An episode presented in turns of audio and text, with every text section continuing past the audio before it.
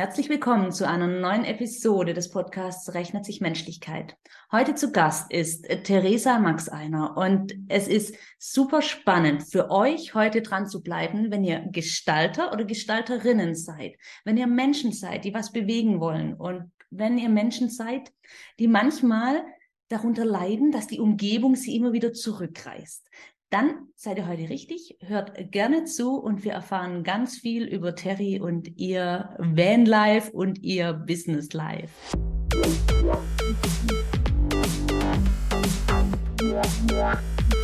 Liebe Terry, ähm, für alle, die dich jetzt gerade nicht sehen, die die auf YouTube dich sehen, du sitzt in einem Wohnmobil. Ist das jetzt, was ist das jetzt? Bist du im Urlaub? Nein, hier findet ein großer Teil meines Lebens statt tatsächlich. Also ich wohne hier. Das ist im wahrsten Sinne mein mobiles Office. Ich fahre damit durch die Welt. Ähm, ich wohne nicht mehr so viel, auch in Hotels. Ich stehe dann meistens so hinter den Eventhallen. Ähm, ich habe lange aus dem Koffer gelebt und gefühlt in den Hotels alles gegessen und gefrühstückt, was es da so gibt. Und jetzt genieße ich mein Leben hier drin. Genau. Okay, das heißt, du warst als Trainerin, Beraterin viel unterwegs, schon immer und ähm, hattest noch einen festen Platz, eine feste Wohnung und das hast du komplett aufgegeben? Also ich war viele Jahre als Trainerin unterwegs und bin meistens irgendwie sonntags nachmittags losgefahren und kam freitags abends oder nachts wieder nach Hause. Also damals noch ins feste Haus. Und äh, in der Zeit war ich ganz, ganz viel im Hotel habe dann so sehr einfach so dieses schnöde Käsebrot vermisst, also irgendwie mal so was ganz Einfaches unter der Woche und auch aus dem Kofferleben, das war auf Dauer nicht meins. Ähm, ich habe auch so ein bisschen meinen Rückzugsort gesucht, weil ich ja sonst total viel unter Menschen war. Ich bin gar nicht so extrovertiert, wie man eigentlich denkt, sondern ich brauche öfter auch mal meinen Raum. Ähm, und so fing es an, dass ich als Trainerin dann schon unter der Woche mit dem Wohnmobil unterwegs war. Und vor zwei Jahren bin ich aus unserem Haus ausgezogen. Das Haus verkaufe ich auch derzeit und äh, ich habe mich zwischendrin mal gefragt, möchte ich dann äh, in eine Wohnung? Ich habe mir auch schon ein paar angeguckt, aber ich habe mich jetzt so sehr an dieses Van-Life gewöhnt, ich möchte es nicht mehr missen. Also zumindest für den Moment kann ich sagen, das ist für mich die perfekte Lebens- und Arbeitsform. Okay. Ähm, deswegen findet hier beides drin statt.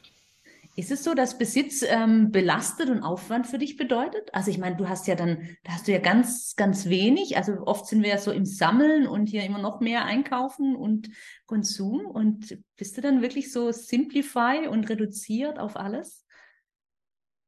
Das ist irgendwie das größte Missverständnis, aber es hält sich irgendwie unter dem Thema Vanlife total. Also wir haben ja als Max seiner Nagel, wir haben zwei Büros. Ich habe da außen auch noch einen Firmenwagen stehen. Ich habe einen Keller angemietet und ich habe jetzt hier auch noch so ein begehbares Zelt, wo auch noch mein Surfkram und so weiter drin ist. Und ich würde sagen, mein zweiter Name ist eher Logistik. Also alle, die sich so toll reduzieren können auf so ein paar Dinge, ich habe da großen Respekt vor, aber sorry, ich bin's nicht. Von mir kann man es nicht lernen. Ich habe hier gefühlt alles drin. Also sowohl von der Technik für meine Morning-Shows bis über Skisachen. Und das ist wirklich eine Logistik. Wenn man vom Bikini über Skisachen bis zur Produktion, Aufnahme von besonderen Speakings alles unter dreieinhalb Tonnen hat. Ähm, da muss ich mir ein bisschen auf die Schulter klopfen. Das habe ich aber in den letzten Jahren auch wirklich gelernt. Also ich bin ein Gramm unter dreieinhalb Tonnen. Das möchte ich noch ganz klar sagen. Okay. aber nur eins. Das beruhigt mich total. Ich habe jetzt nämlich gerade an meinen Keller gedacht und schaue schon hier auf meinem Schreibtisch, was hier alles an Zeugs rumliegt. Und ähm, bin ich ja beruhigt, dass es bei dir irgendwo diese Ecken wohl auch zu geben scheint. Aber ähm, erzähl mal, also wo bist du unterwegs? Was, was machst du denn? Wenn du denn mit einem Wen dann nicht also, feststehst. Ähm, unter der Woche bin ich oft drei, vier Tage tatsächlich ähm, unterwegs, irgendwo im Dachraum. Also ich stehe, was weiß ich, in Münster oder in Berlin oder auch mal in der Schweiz. Meistens hinter Eventhallen, wenn ich als Trainerin oder eben als Speakerin unterwegs bin. Und wann immer ich äh, mittlerweile auch die Zeit finde, so unterwegs Freunde zu besuchen, dann stehe ich eben auch mal bei denen dann im Garten und bin zwei, drei Tage dort, aber eben nicht nur zu Besuch, sondern tagsüber arbeite ich auch. Also ich bin Geschäftsführerin von Max Heine und Nagel. Wir machen sehr, sehr viele Trainings, Inhouse-Trainings bei Mittelstand und Konzernen, ähm, Führungskräftetrainings und auch Talententwicklung. Und manchmal stehe ich da auch selber noch im Raum, aber als Geschäftsführerin hat man ja auch viel zu tun. Das heißt, dieses Wohnmobil ist auch tatsächlich mein Büro. Und ich stelle mich dann eben auch mal vier, fünf Tage zu Freunden, mit denen ich dann abends was unternehme. Ähm, und wann immer ich irgendwie das Gefühl habe, nach Hause fahren zu wollen, ist mein Zuhause hier im Moment am Ammersee. Also ich stehe hier tatsächlich 20 Meter neben dem Wasser, mhm. aber außer diesem Bereich, den ich angemietet habe, ist ja auch nichts außer meine Steckdose, in die ich dann einstecken darf. Ähm, also von daher, ich lebe gerade tatsächlich sehr viel unterwegs und das ist auch irgendwie schön, muss ich mhm. zugeben. Sehr schön. Aber ich kann mir vorstellen, also du hast ja so drei berufliche Leben, ne? als Geschäftsführerin, als Speakerin, als Moderatorin. Ähm, langweilig ist es da bestimmt nicht. Was treibt dich denn an? Was ist deine Motivation? Was ist deine Mission hinter diesem, was du, was du da so machst? Ähm, also ich glaube, ganz gepackt hat es mich damals 2017. Da war ich schon viele Jahre Trainerin und ich stand in einem Seminarraum vor, ich glaube, zwölf Führungskräften. Die hatten sich gerade vorgestellt und äh, es ging zum ersten Mal darum, so die eigenen Problemstellungen in den Raum zu werfen. Und dann sagte einer so ganz plötzlich, Terry, ich frage mich, warum ich mir den Scheiß eigentlich noch antue. Also ich habe keine Leute mehr, ich habe nur noch Projekte, ich habe nur noch Druck von oben und vom Kunden. Ähm, das ist doch was, also dieser ganze Wahnsinn, den kann ich nicht mehr bewältigen. Und dann fielen ein und um der andere, die fielen ein in dieses, es ist alles ganz furchtbar. Und einer sagte, weißt du was, ich miete mir ab jetzt eine Berghütte und dann mache ich da meinen Lebtag Kässpätzle, dann habe ich hier mit dem Mist nichts mehr zu tun. Ähm, das war noch lange vor Pandemie. Das war noch lange vor Ukraine-Krise. Das war noch viel, viel früher. Und trotzdem haben viele Führungskräfte ja dieses VUCA schon gespürt. Also diesen, manche nennen es den Wahnsinn des Alltags. Mhm. Und mir wurde damals so klar, ich möchte diesen Menschen, diesen Gestaltern da draußen helfen, äh, in der Kraft und in der Energie zu bleiben und weiter als Gestalter gerade jetzt in dieser Zeit voranzugehen. Also sich eben nicht zu verkrümeln auf diese Berghütten, sondern Verantwortung zu übernehmen. Mhm. Ähm, und das ist tatsächlich meine Mission. Also Gestaltern in dieser verrückten Zeit mit guter Laune und auch Tatendrang und Ideen zu helfen, zu gestalten und guten Einfluss zu nehmen. Das ja. möglichst jeden Tag. Oh, das ist schön und das, ähm, ja, da überdecken wir uns total. Also das motiviert mich auch einfach, wenn ich sehe, wie Menschen also die, die wirklich was bewegen, die, die wichtig sind, egal ob es jetzt in einer Organisation ist, in einer Familie, also in irgendeinem System, ähm, und die so ausbrennen. Und das, das darf nicht sein. Also, weil genau diese Menschen brauchen wir ja. Die geben so viel, die geben so viel und geben so viel Sicherheit in ihrem Umfeld. Und ähm, diese Gestalter, die dürfen wir ja ist so, so, so gut pflegen und hegen und schauen, dass, dass es uns allen gut geht. Also auch dieser gesunde Egoismus, den man ja dafür braucht, ähm, um für sich gut zu sorgen und nach außen gut zu sorgen. Ähm, und wie machst du das? Also wie schaffst du es, jeden Tag mit guter Laune wieder dazustehen und den Gestaltern den Mut zu geben? Also im Prinzip bist du ja genauso jemand, ähm, so eine Art Leuchtturm, der, der den Weg weist. Ähm, also mir wurde vor vielen Jahren klar, äh, im Guten wie im Schlechten sozusagen, dass ich eben durch das große Netzwerk und durch auch meine Tätigkeit einen sehr, sehr großen Einfluss auf Menschen habe. Ähm, und dementsprechend habe ich mir irgendwann die Frage gestellt, wie will ich den nutzen? Also ich, ich sehe mich da sehr in Verantwortung. Und wenn ich unter Menschen gehe, dann bin ich da möglichst aufgeräumt und äh, in einem positiven Sinne unterwegs. Ich bin auch nicht immer, immer, immer fröhlich. Ich glaube zwar, ich bin da auf jeden Fall über dem Mittelmaß, also bin schon oft guter Laune. Ähm, aber wenn ich unter Menschen gehe, dann mache ich vorher was dafür, damit ich gut drauf bin, damit ich unterstützend bin, damit ich in Wertschätzungsmode bin.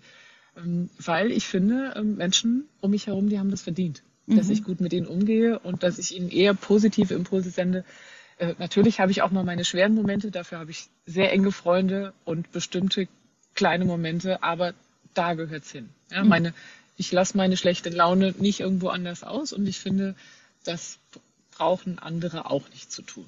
Okay. Und was machst du, bevor du dann ähm, rausgehst? Also ist so diese klassische, wie man überall liest, ne? ich stehe um 5 Uhr auf, meditiere, ähm, schreibe dann in mein Erfolgstagebuch und ähm, springe noch einmal um den See. Äh, was gibt's noch alles? was ist dein Geheimtrick? Also ich stehe auf gar keinen Fall um 5 Uhr auf, auch wenn meine Morningshow morgens ab 5.30 Uhr läuft. Aber die ist, muss ich, die muss, muss ich gleich sagen, die ist vorgeschnitten, die ist ordentlich mit Musik unterlegt. Das kann ich am Morgen ja gar nicht gemacht haben. Also ist alles vorproduziert. Nein, ich versuche morgens aufzustehen, also mindestens nach sieben Stunden Schlaf. Äh, dadurch, dass ich mittlerweile Nachteule bin, kann das morgens schon mal ein bisschen länger dauern. Aber erstens, wie gesagt, versuche ich auf genügend Schlaf zu kommen dann habe ich sehr viele auch introvertierte, introvertierte Phasen, wo ich tatsächlich mal zum Beispiel an diesem See spazieren gehe. Zwei, drei Stunden. habe ich meine Kaffeetasse in der Hand. Mm, und so Rückzug spielt für mich eine große Rolle, um in Energie zu kommen. Und dann ist das dritte Sport. Also mich so viel wie möglich zu bewegen, wie geht. Und ich glaube, das vierte ist, dass ich ja mit Menschen zu tun habe, mit denen ich total viel Freude habe, mit meinen Kollegen, das sind auch alles sehr, sehr gute, enge Freunde, mm, mit denen gute Abende verbringen, das bringt mich in Energie. Es sind keine, ich glaube, das sind keine Geheimtipps, sondern das werden viele deiner Hörer auch kennen, du wirst es auch kennen. Die, der Unterschied ist vielleicht darin, dass ich es tue, weil ich weiß, dass ich das brauche, um gut in Energie zu sein. Mhm. Ja, sehr schön. Ich, also das mit dem Schlaf ist, glaube ich, echt ein wichtiger Punkt ähm, und der wird echt auch unterschätzt. Also dieses Schlafmangel oder manche ja auch noch mit irgendwie Hintergrundgeräuschen, sei es, dass noch irgendwie ein Radio läuft oder was. Ähm, und wenn wir nicht tief schlafen können, auch vielleicht aus Stress heraus, also das macht schon echt was hier mit dem Kopf und dann ist man nicht so leistungsfähig. Ich merke das definitiv und auch nicht so gut gelaunt. Das merke ich auch. Und ist ja spannend, wenn man das erste Mal drüber nachdenkt, so ganz praktisch, ähm, ich habe ich hab die Musik vergessen. Also Musik spielt für mich eine ganz, ganz große Rolle. Und ich höre öfter mal, auch gerade vor der Bühne, auch vor großen Moderationen, höre ich bestimmte Musik, um dann auch in einem bestimmten Modus zu sprechen. Weil ich weiß, dass bestimmte Klänge, äh, bestimmte Songs einfach mit mir was machen, was ich dann auch wieder ausstrahle. Mhm. Und ich habe gelernt, dass es nicht immer Sinn macht, die Musik zu hören, nach der man sich gerade fühlt, sondern wie man sich fühlen will. Ah, das ist gut, ja. Und äh, dementsprechend höre ich viel Musik. Mhm. Sehr schön. Vielen Dank für den Einblick in dein Leben. Jetzt hätte ich gern hier noch eine Frage. Und zwar, ich habe hier dieses Buch hier gelesen. Danke für nichts. Das ist von, von der Terry geschrieben und ich finde es super spannend, super kurzweilig und ähm, Wer mir besonders hängen geblieben ist, ist der Rotweintrinker. Also, um es kurz zu sagen, es geht um Feedback. Ähm, und wie ist das jetzt? Und du hast so schöne Kategorien und so schöne Überschriften, wo ich jedes Mal schmunzeln muss. Ähm, wie ist das jetzt, wenn ich Feedback von Rotweintrinkern bekomme? ja, also es gibt ja einige, die denken, naja, von Betrunkenen höre ich mir eh kein Feedback an oder das ist überhaupt sowieso nie wichtig. Naja, bei dem Rotweintrinker habe ich einen Aspekt aufgegriffen, wo es darum geht, dass Menschen sich ja oft für etwas entschieden haben. Also viele Rotweintrinker, die lehnen Weißwein eben per se ab. Es gehört irgendwann zu ihrer Identität, dass sie nun mal Rotweintrinker sind. Und den können wir den schönsten Weißwein vorsetzen und sie werden ihn nicht mögen. Ja? Stell dir mal vor, sie würden jetzt deinen Weißwein loben, dann würden sie sich ja selber in Frage stellen. Ähm, und das ist für mich eigentlich nur so ein Bild, um klarzumachen, wenn wir von Menschen Feedback bekommen, dann sagen die das auch, was auch immer sie dir sagen, oft aufgrund von ihrer Identität, woran sie festhalten wollen. Und wenn du nun mal irgendwas anderes bist als sie, angenehm, du bist Sportler und sie sind keiner, dann werden sie dich ablehnen, weil sie ja ihre Identität festhalten wollen. Es hat nichts mit dir zu tun. Mhm. Ja? Ähm, und so war es mir wichtig in diesem Buch, ähm, an ganz vielen Sequenzen klarzumachen, dass Feedback, wenn man das bekommt, mit einem selber oft gar nicht so viel zu tun hat. Und man ganz neu lernen sollte, damit umzugehen. Es ist spannend und ich habe vor kurzem erst gelernt, ähm, wenn wir die Augen verbunden haben und dann Rotwein und Weißwein trinken und die die gleiche Temperatur haben, dann erkennt man keinen Unterschied. Genau, genau. Also auch Feedbackgeber, ähm, sowohl zu Rotwein, aber auch zu allen anderen Dingen, haben oft irgendwie so eine Idee, zu der sie Feedback geben, aber vieles von dem ist in ihrem Kopf entstanden und nicht von dem, was sie von dir erfahren oder getrunken haben. Ja, genau. Sehr spannend. Und jetzt fällt mir gerade ein Beispiel dazu ein, ähm, was in die Richtung geht. Ein Kunde von mir, in einem großen Konzern und das war ein klassisches Talent, wo man gesagt hat, hey, der hat Potenzial und den wollen wir fördern und ähm, sehen wir in, ähm, in guten Führungspositionen. Und ähm, das wusste er und er wurde eben, also wie man das eben so macht in den Konzernen, ähm, wurde ihm beigebracht, Feedback ist total wichtig und er soll sich einfach überall Feedback holen von verschiedenen Menschen und ähm, das braucht er, um gut wachsen zu können.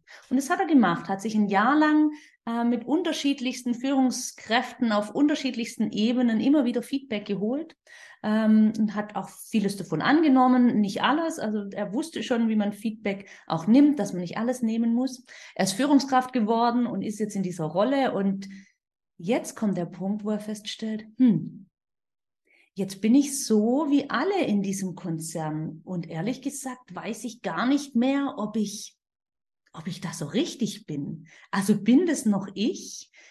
Und das fand ich total spannend, weil sich also man ist ja immer in irgendeinem gewissen, ähm, in einer gewissen Umgebung und dann wird man irgendwie genau diese Umgebung und es muss dann schon zu einem passen. Ja, genau. Man assimiliert sich sehr. Mhm. Also es das heißt ja auch, ne, die Menschen, die fünf Menschen, mit denen man am meisten zu tun hat, so wird man. Und gerade wenn man ja in so ein Organi in eine Organisation eintritt, wo man sich mit vielen Menschen umgibt, die Einfluss auf einen ausüben können, vielleicht sogar auch verbales Feedback geben. Ja, ich glaube schon, da assimiliert man sich sehr. Und die Frage ist, ist man nachher der geworden, der man werden wollte? Also man hätte viele Möglichkeiten. In anderen Umfeldern wird man anders. Also äh, ja, dass man aus Feedback viel lernen kann, das stimmt. Ist da immer die Frage, ob man genau das wollte und brauchte. Mhm. Das würde ich heute nach dem Buch sehr in Frage stellen. Mhm. Also ich bin da auch sehr, sehr skeptisch mit dem Feedback. Ich habe also noch ein anderes Beispiel, eine, auch eine Kundin, Projektleiterin, die hat mit einem Projektteam, also die hat eine Aufgabe, die war quasi nicht machbar in dieser Zeit. Und die haben Tag und Nacht gerödelt und haben wirklich so viel Energie und auch Begeisterung in dieses Projekt reingesteckt und sie haben es irgendwie möglich gemacht. Und dann hat sie proaktiv, wie man so gelernt hat, ähm, gesagt, am Schluss des Projektes, sie holt sich nochmal Feedback ähm, von allen Stakeholdern, von allen Schnittstellen, Geschäftsführung, ähm, hat sie alle eingeladen und so als Projektabschluss ähm, sich ein Feedback einholen wollen. Und diese Projektleiterin wurde in diesem Meeting sowas von auseinandergenommen. Also jetzt nicht nicht mal aus bösem Willen heraus, aber es wurde eben eingeladen, alles Negative zu kommunizieren, was, was denn allen so eingefallen ist. Und die war danach ähm, Boden zerstört. Und das ist genau das. Und das ist eine Frau gewesen, die ein Leuchtturm ist, die so viel bewegt hat, die in dem Unternehmen total wichtig war. Und wo ich denke, hm, ist das jetzt richtig? Und was wäre deine Empfehlung? Also ich finde es total wichtig, was du da ansprichst. Und auf der einen Seite könnte ich weinen, wenn du es erzählst, und gleichzeitig geht mir mein Herz auf, weil genau an der Stelle möchte ich auch mit diesem Buch aufklären. Ähm, unter Feedback wird so vieles missverstanden und es wird auch aus meiner Sicht auch, auch in der Wichtigkeit oft überinterpretiert. Ähm, also erstmal, glaube ich, wird Feedback oft so mit Wertschätzung gleichgesetzt. Und wenn sie jetzt dann eine Feedbackrunde macht, denkt sie vielleicht, und jetzt kriege ich endlich für dieses Projekt Wertschätzung.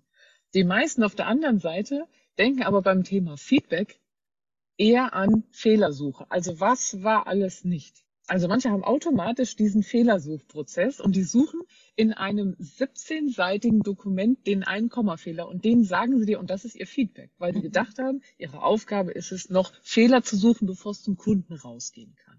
Also viele fühlen sich nach Wertschätzung überhaupt nicht gefragt.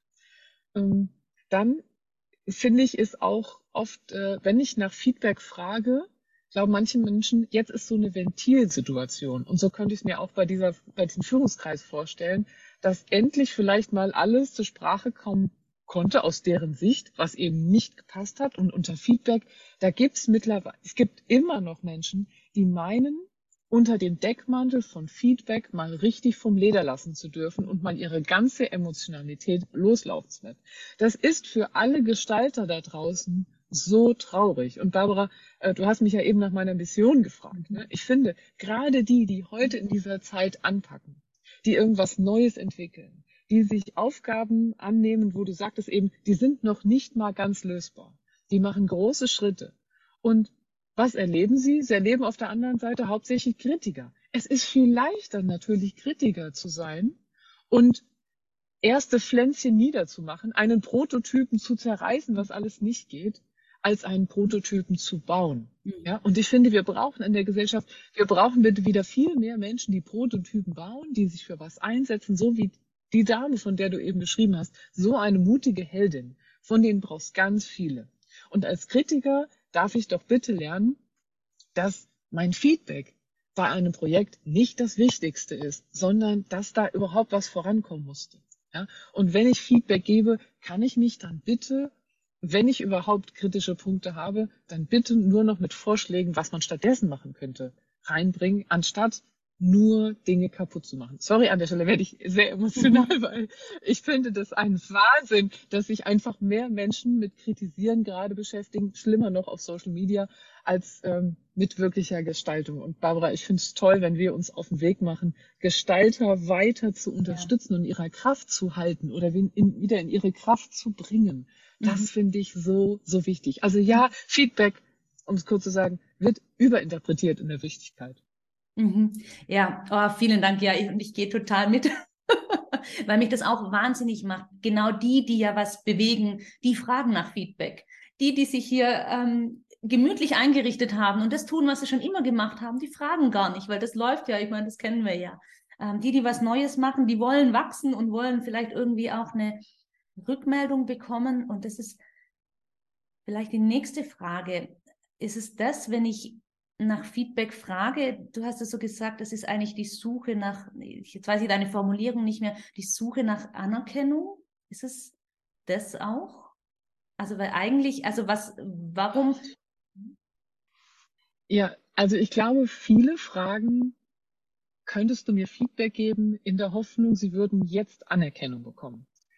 Und ich glaube, weil wir auch äh, gesellschaftlich so in der Situation oder in der Zeit sind, wo viele sich auch sehr um Karriere kümmern. Nicht alle haben mehr so einen familiären oder auch so einen starken freundschaftlichen Background, wo auch, sage ich mal, in Anführungsstrichen Liebe und Wertschätzung und Geborgensein fehlt, holen sich manche ähm, gefühlt diese Liebe oder dieses Angenommensein, diese Anerkennung möglicherweise durch ein gutes Projektfeedback. Das ist mhm. jetzt sehr übertrieben vielleicht gesagt, aber ich glaube, für manche ist gutes Feedback auf der Arbeit eine Art Ersatz von Liebe, die sie nicht mehr so sehr spüren. Mhm.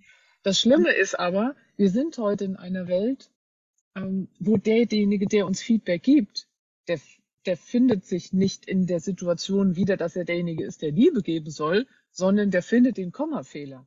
Also wir fragen jemanden, der dafür weder geeignet noch ausgebildet ist, noch sich überhaupt in der Position fühlt, das für uns zu tun. Mhm. Und ich glaube, da als Feedbacknehmer dürfen wir klar machen, wenn wir nach Feedback fragen, Entschuldigung, dann kriegen wir halt nur Feedback. Also wir kriegen seine Gedanken dazu, das, was er oder sie da gerade wahrgenommen hat, interpretiert hat, mit seinem Wissen oder auch Unwissen versehen hat, mit seiner Zielsetzung, mit seinen äh, mit seiner Emotion und auch mit seinen sprachlichen oder äh, mimischen Fähigkeiten oder Unfähigkeiten. Das kriegen wir von der Person. Das ist manchmal auch total wertvoll, aber es ist eben, darf ich das sagen, es ist nur Feedback. Mhm. Und es hat nichts mit unserem Wert zu tun. Es hat auch oft nichts mit dem Wert unserer Arbeit zu tun, sondern das ist erstmal was, was ich von dem anderen kriege. Da kann ich manchmal was mit anfangen und manchmal auch nichts. Also wir kriegen ja auch nicht immer Feedback von Koryphäen. so mal ganz ehrlich. Oder aber auch, ähm, manchmal kriegen wir auch Feedback von aus der Blase, nenne ich das. Also von jemandem, der uns unfassbar lieb hat und uns nicht die Wahrheit sagt. Oder uns unfassbar lieb hat, aber auch keine Ahnung. Und dann kriegen wir auch was. Und wenn wir dieses Feedback erst, ja, du kennst, du kennst die Situation, ähm, dass Menschen auch im Fernsehen singen und äh, noch ein im zweiten Refrain ausgebuht werden, weil alle sagen, das ist unfassbar. Wie kann es sein, dass diese Person sich auf die Bühne traut und derjenige dann sagt, Oma hat gesagt, ich kann singen. Und ich bin mir sicher, Oma hat das auch so gemeint. Aber Oma hat an der Stelle keine Kompetenz. Die hatte ich halt einfach lieb. Und das ist auch was, was wir manchmal als Lob bekommen, wo der Inhalt sehr gefährlich ist, wenn wir den nehmen. Mhm. Äh, genauso kann es aber auch mit Kritik sein da können uns manchmal selbst Koryphäen loben, die einfach, äh, Entschuldige, kritisieren, die einen schlechten Tag haben und völlig mhm. falsch liegen. Also äh, ja, es ist, wenn wir nach Feedback fragen, ist es keine Wertschätzung, es ist keine Liebe, es ist auch überhaupt kein Spiegel davon, wie gut wir sind, sondern es ist eben nur Feedback. Also das, was diese Person gerade wahrgenommen, interpretiert und mir jetzt gegeben hat. Oft ist das nicht viel. Ja, ja, ah, super spannend. Also ich habe gerade noch so ein Bild im Kopf. Also ich habe mir irgendwann vorgenommen, nur noch die Menschen zu fragen. Also jetzt auch nicht nur Feedback, sondern auch mit ähm, Tipps und Ideen, was man machen kann, ähm, die an der Stelle sind, wo ich sein möchte. Zum Beispiel, als wir uns einen Hund gekauft haben, war lange die Frage, hm, kriegen wir das irgendwie hin? Als Familie kriegen wir das gestemmt? Und ähm, je mehr man darüber gesprochen hat, umso mehr Menschen kamen, um Gottes Willen, wann willst du das noch machen? Und ihr habt doch alle schon so viel zu tun und ähm, das wird überhaupt nicht funktionieren und dann wird er krank und du kannst nicht in Urlaub und ähm, das waren aber alles Menschen, die keinen Hund haben. also das heißt, die können ja gar nicht wissen, wie das ist. Ist lieb gemeint, aber das können die einfach nicht wissen. Und ähm, ja, ich glaube, das geht auch in diese Richtung. Ne? Also das, ähm, die Leute zu fragen, die einfach schon einen Schritt weiter sind als wir selbst. Und auch da stehen, wo wir hinwollen. Genau, das würde ich, wenn man es um das Feedback nehmen geht, das würde ich wirklich klar empfehlen, hauptsächlich die Menschen zu fragen, die sich wirklich auskennen. Ähm, da merkt man, da kommt man oft gar nicht, das sind gar nicht mehr so viele. Mhm. Von anderen kann man sich es auch anhören, aber man darf das sehr stark filtern und manchmal auch gar nicht weiter betrachten. Also das ist wie so ein Geräusch, mhm. was einfach durchgeht. Mhm. Ähm, und von Menschen, wo ich sage, ja, die haben viel Expertise, davon nehme ich auch was an. Da höre ich auch ganz anders hin. Ja. Also manchmal können wir auch natürlich von Anfängern lernen, die uns irgendwas mitgeben, was wir einfach nicht gesehen haben. Das kann sein. Aber es muss, wie gesagt, überhaupt nicht wichtig sein. Auch wenn Menschen uns Feedback geben, wie zum Beispiel der Rotweintrinker, oder äh, wenn Menschen ganz andere Werte haben in ihrem Leben und sie kritisieren dich, dann kann es sein, dass du sagst, ach, dann habe ich aber jetzt alles richtig gemacht weil genau so wie der oder die möchte ich ja nicht sein. Ich möchte ja gerade anders sein. Also in dem Moment, wo wir nach draußen gehen und äh, auch gestalten und uns vor allen Dingen zeigen, haben wir automatisch Freunde und Feinde. Mhm. Es gibt Dinge oder es gibt Menschen, die uns dann definitiv nicht mögen, weil wir so sind, wie wir sind. Und dementsprechend kriegen wir Kritik. Mhm. Ähm, das ist dann nicht unbedingt schlecht. Ja, deswegen ist Kritik nicht unbedingt schlecht und Lob auch nicht immer gut. Hm, sehr schön. Oh, auch so eine Erkenntnis, die ich. Da könnten wir noch ewig weitersprechen. Ähm, dein Buch, da ist noch so viel drin, auch wie ich gut Feedback geben kann. Ähm, hier nochmal für die, die sehen, es ist pink, das heißt leicht zu finden. Warum ist es pink? äh, auch total spannend. Ich habe eine Umfrage gestartet, welche Farbe das Buch haben sollte.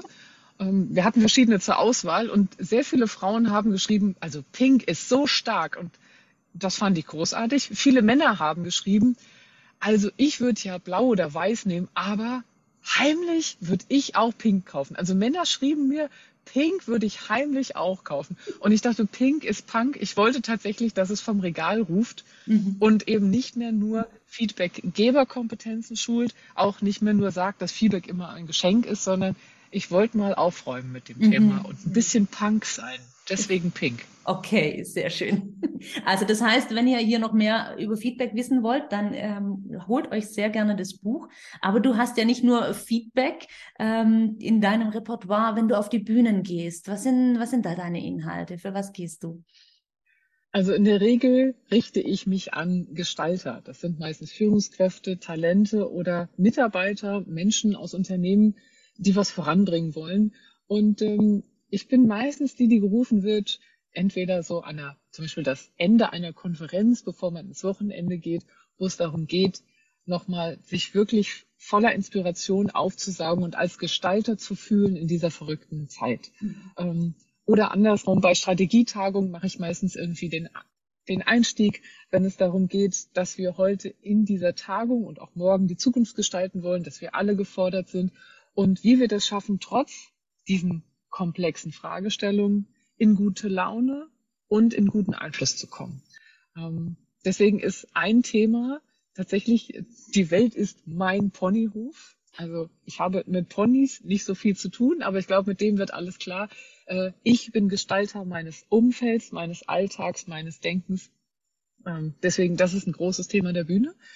Ähm, natürlich das Buch, danke für nichts. Also manchmal wollen Unternehmen auch so was sehr Spezifisches zum Thema Feedback-Nehmerkompetenzen. Ähm, das ist auch ein sehr humoristisches Thema, wo man das Ganze auch mal so aufs Korn nimmt, damit man ab jetzt besser Feedback nehmen, filtern, verstehen kann oder auch einfach stehen lassen kann. Also mhm. wirklich emotional unabhängig werden kann von Feedback.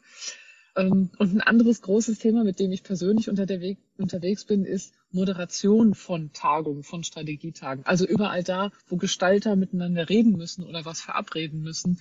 Ähm, sowas gestalte ich gern. Also ich bin ursprünglich Wirtschaft, Wirtschaftsingenieurin und äh, sowohl für Banken als auch für Pharmaunternehmen, ähm, IT-Unternehmen bin ich viel unterwegs, wenn es um diese großen, entweder so Townhalls geht oder aber auch Führungskräfteversammlungen wo die Strategie fürs nächste Jahr oder für die nächsten zehn gefestigt besprochen wird. Mhm. Ja, schön. Wir sind so ähnlich unterwegs und ich, ich liebe das auch und deswegen verstehe ich auch, warum du hier so gerne unterwegs bist und dich in dein Wohnmobil hier ähm, komplett zurückgezogen hast. Super, super spannend. Du machst jetzt noch eine Aktion vor Weihnachten ähm, für die UNO-Flüchtlingshilfe. Erzähl mal.